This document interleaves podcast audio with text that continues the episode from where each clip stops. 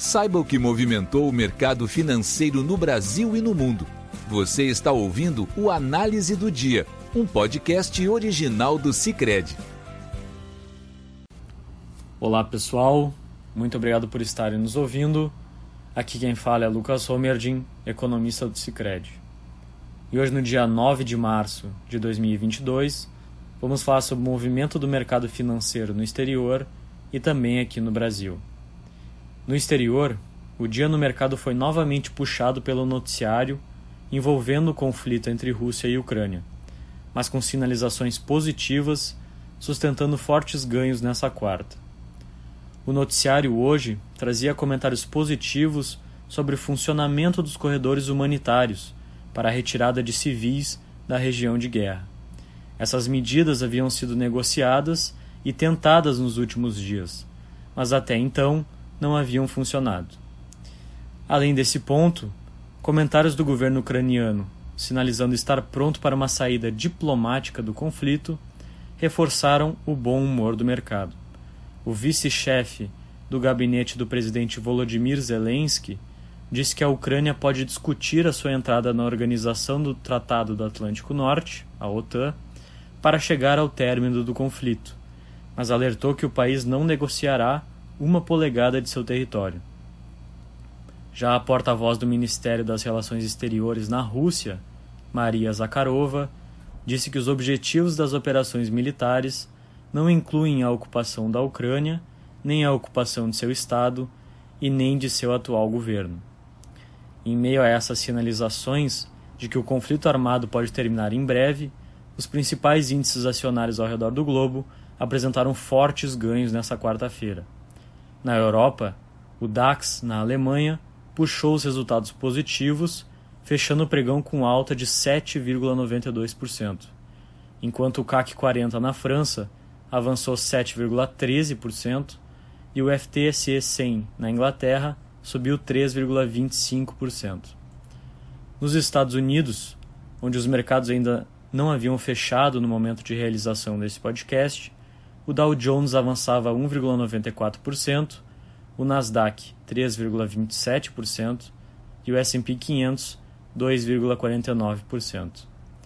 Em reflexo a esse movimento de melhora e avanço dos ativos de risco, a curva de juros dos Estados Unidos apresentava forte alta, com o título de dívida de 10 anos do país vendo a sua taxa de retorno subir 8 pontos base e ficando cotada a 1,94%.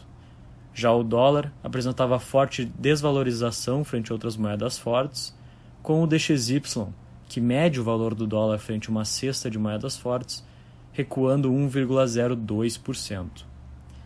Merece destaque também o forte movimento no mercado de commodities, em meio às notícias positivas a respeito do conflito e que acabava fazendo com que os commodities apresentassem uma queda disseminada entre vários grupos.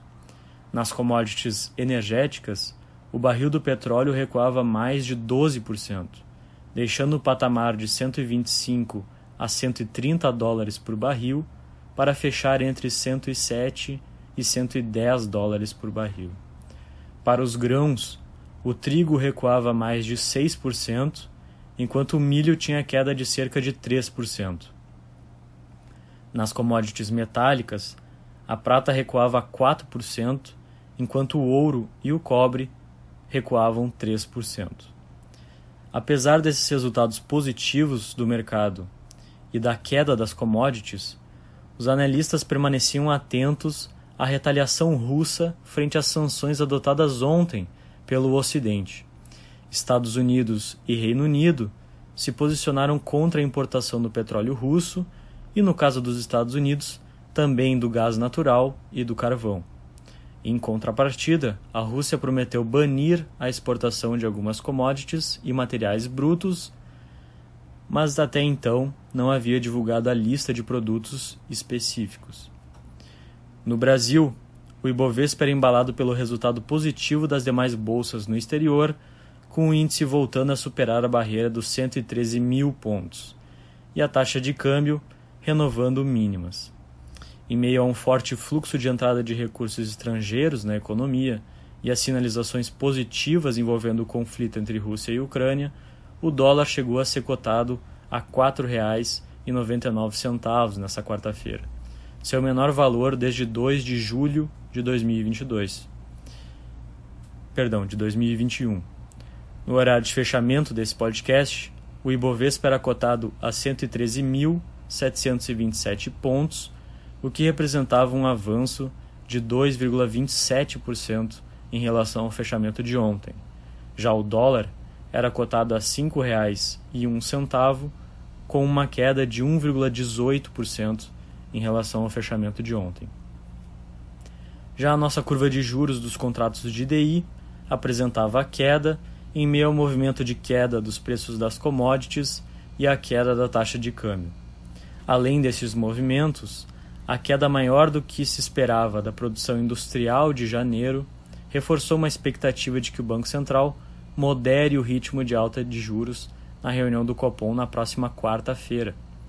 A produção industrial caiu 2,4% em janeiro de 2022, frente a dezembro de 2021, na série com ajuste sazonal, ficando próximo do piso das expectativas dos analistas, que projetavam uma queda máxima de 2,7%. Nesse contexto, o contrato de DI com vencimento em janeiro de 2027 via sua taxa de retorno recuar 23 pontos base para encerrar cotada a 12,03%. Já o contrato com vencimento em janeiro de 2023 via sua taxa de retorno recuar 15 pontos base para 12,9%. Com isso, encerramos o nosso podcast de hoje. Obrigado por estarem nos ouvindo e até amanhã. Você ouviu o Análise do Dia, um podcast original do Cicred. Até a próxima!